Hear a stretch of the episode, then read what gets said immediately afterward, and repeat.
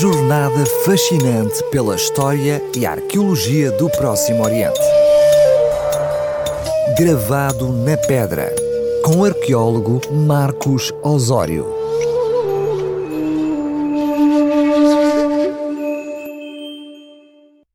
Estamos a concluir esta edição especial sobre a história da cidade de Roma, nesta rúbrica de arqueologia da RCS, abordando um dos seus monumentos mais célebres. Ainda hoje, num mundo cheio de arranha-céus, o Coliseu é um monumento imponente. Ele representa a glória do poder imperial romano, mas não deixa de ser, simultaneamente, um local de triste memória pela crueldade que albergou no seu interior. Vivendo num período de paz, após o governo de Augusto, as cidades do Império rapidamente se dedicaram ao deleite proporcionado pelo entretenimento, construindo teatros e anfiteatros. Nos teatros divulgava-se a arte dramática e a tragédia grega, e nos anfiteatros assistia-se a jogos violentos. Nos primeiros anos do período imperial, havia mais de 200 anfiteatros por todo o Império, sendo um dos símbolos por excelência da cultura e do urbanismo clássico. Roma, todavia, carecia de uma estrutura digna e apropriada para a realização deste tipo de espetáculo que fosse o maior e mais grandioso de todos, cujas dimensões eram colossais à medida da metrópole, dando origem à alcunha de Coliseu, que lhe foi conferida apenas em época medieval. Este monumental edifício tinha capacidade para acomodar aproximadamente entre 50 e 65 mil espectadores. O Anfiteatrum Flavium, como era designado no início, assumiu de resto um significado político de destaque no cenário histórico em que emergiu, quando o imperador Vespasiano e os seus herdeiros, pertencentes à dinastia Flaviana, ascenderam ao poder após a profunda anarquia governamental que ocorreu com o suicídio de Nero. No seguimento do catastrófico incêndio que assolou Roma em 64 d.C., Nero construiu para si a Domus Aurea, ou Casa Dourada, uma residência luxuosa situada no coração da cidade, na qual se destacava um amplo jardim com um grande lago artificial. Ao tomar o poder, Vespasiano decidiu construir este grande recinto de espetáculos como uma medida de apaziguamento das crescentes tensões populares em relação ao governo, exatamente nos terrenos deste enorme e luxuoso palácio, outrora pertencente ao falecido Nero oferecendo este colossal anfiteatro ao povo de Roma. Mas o Coliseu era, na verdade, um projeto de vaidade política, alimentado pela necessidade desta nova dinastia imperatorial mostrar o poder e esplendor de Roma. Julga-se que o Coliseu foi construído até com a riqueza proveniente do saque dos tesouros de Jerusalém após a Primeira Guerra Judaico-Romana, tendo muitos judeus sido colocados como escravos a trabalhar no Coliseu. O monumento levou 10 anos a ser construído, tendo sido inaugurado apenas no ano 80 depois de Cristo pelo seu filho Tito, depois de Vespasiano falecer.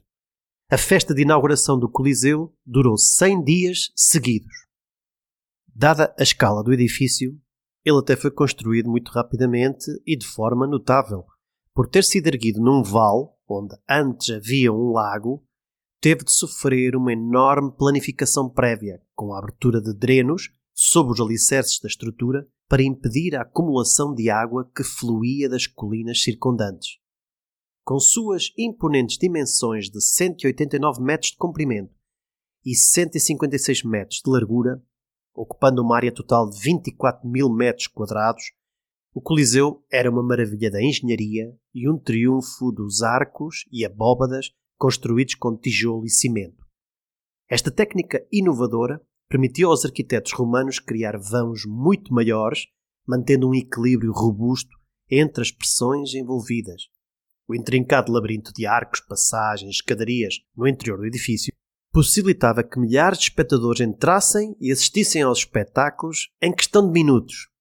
Durante o apogeu do Império, os jogos tornaram-se incrivelmente populares entre o público romano ocorrendo cerca de 10 a 12 vezes por ano e sendo financiados sempre pelo imperador.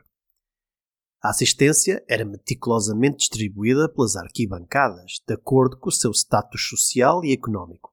O primeiro nível, mais próximo da arena e com melhor vista, era reservado ao imperador, aos membros senatoriais e às altas patentes do exército.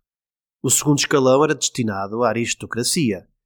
O terceiro nível abarcava todos os cidadãos comuns. E o quarto nível era reservado para escravos e mulheres. As entradas e as escadas foram organizadas para manter estas diferentes classes bem separadas, com a ajuda de divisórias de mármore e de ferro. Por exemplo, a secção superior do Coliseu, a dos escravos, estava separada por uma parede de 5 metros de altura. Com exceção das primeiras filas, os espectadores assistiam geralmente ao espetáculo bastante apertados.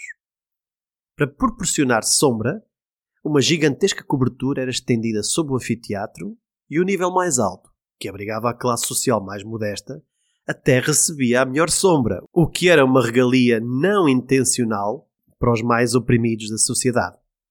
A generosidade ostentada durante os jogos também era notável, pois os espectadores eram agraciados com lanches e vinho gratuitos, enquanto nos momentos de intenso calor eram refrescados com água perfumada.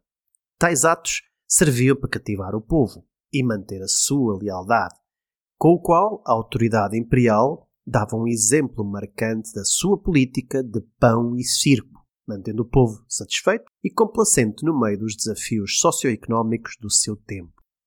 Por trás daquelas filas de arcos e colunas do Coliseu, os romanos mataram, durante séculos, milhares de animais. Desde os célebres leões, leopardos e tigres, mas também ursos, elefantes, zebras, rinocerontes, girafas, hienas e hipopótamos. Esses animais exóticos eram trazidos dos confins do mundo para a cidade, não só para o entretenimento, mas também como uma exibição do alcance imperial de Roma. Eles eram mantidos em gaiolas subterrâneas e, por meio de um mecanismo hidráulico operado por grupos de escravos, puxavam e içavam esses pesados animais do porão, permitindo que saltassem dramaticamente para os combates. Para além dos espetáculos sangrentos de caça, no anfiteatro romano decorriam execuções a sangue frio de criminosos e lutas entre gladiadores, que eram as principais atrações, e eram vistos pelo público como símbolos de honra e bravura. Esses guerreiros frequentemente armados e protegidos de diferentes maneiras, travavam combates entre si, muitas vezes com desfechos fatais. Estima-se que a Arena testemunhou a morte de mais de 50 mil indivíduos em nome do puro entretenimento público. Durante os intervalos do almoço, os condenados à morte e os escravos desobedientes eram jogados na arena para serem devorados pelos animais selvagens e eram mortos por desporto. Mas a maioria suicidava-se antes de chegar à arena, para escapar ao confronto com os animais. Quando o público abandonava o Coliseu, depois de assistir aos combates e caçadas de animais, o ar estava premiado de sangue e suor. Uma das repercussões do incêndio de 64 d.C. foi a culpabilização dos cristãos por parte do imperador Nero. Ele percebeu que a utilização de cristãos na arena, entregues às feras, poderia servir como mais uma forma de entretenimento público, evidenciando a decadência moral e crueldade inerentes a estes espetáculos. Esta prática perdurou ao longo de vários séculos, transmitindo a ideia de que o poder de Roma e dos seus deuses era superior ao dos cristãos, além de reforçar a preeminência da religião romana tradicional como a única aceitável, desencorajando a conversão ao cristianismo. Somente após a promulgação do Edito de Milão em 313 d.C. por Constantino e Licínio é que a liberdade religiosa foi assegurada aos cristãos, encerrando oficialmente a perseguição religiosa. E os jogos mais tarde deixaram de se realizar com a chegada da ideologia cristã, quando as pessoas se solidarizaram com o sofrimento dos outros. O último combate de gladiadores registado foi em 435 d.C., e os jogos foram abolidos pelo imperador Valentiniano III após a adoção do cristianismo como igreja oficial do Império Romano. Com a queda de Roma em 476 d.C., o Coliseu foi praticamente abandonado, convertendo-se ao longo do tempo em local de culto e cemitério de mártires cristãos que aí haviam perdido a vida.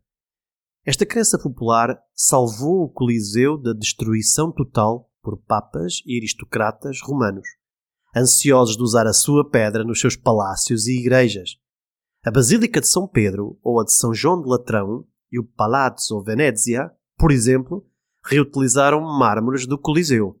No momento da sua conclusão, era uma construção muito diferente do aspecto sombrio que tem hoje e não lhe faz justiça ao seu aspecto real na antiguidade. Provavelmente seria um monumento muito colorido, pois os romanos pintavam todos os edifícios com colunas, frisos, relevos e estátuas, conferindo a essas estruturas uma vivacidade cromática que ecoava a pompa e a grandiosidade do Império. Posteriormente, o Coliseu sofreu incêndios e terremotos e o saque de mármore e grampos de ferro. Como resultado destas catástrofes e do vandalismo, dois terços do monumento original foram destruídos e o atual Coliseu é apenas uma sombra do seu antigo fulgor, onde ainda hoje a violência que aí se produziu contra homens, mulheres e animais choca a nossa sensibilidade humana. Estamos a concluir esta edição especial dedicada à cidade de Roma e aos primórdios do cristianismo, mas já sabe que poderá sempre voltar a ouvir as crónicas do Gravado na Pedra no arquivo do site da RCS. Até à próxima semana! Uma jornada fascinante pela história e arqueologia do Próximo Oriente. Gravado na Pedra, com o arqueólogo Marcos Osório.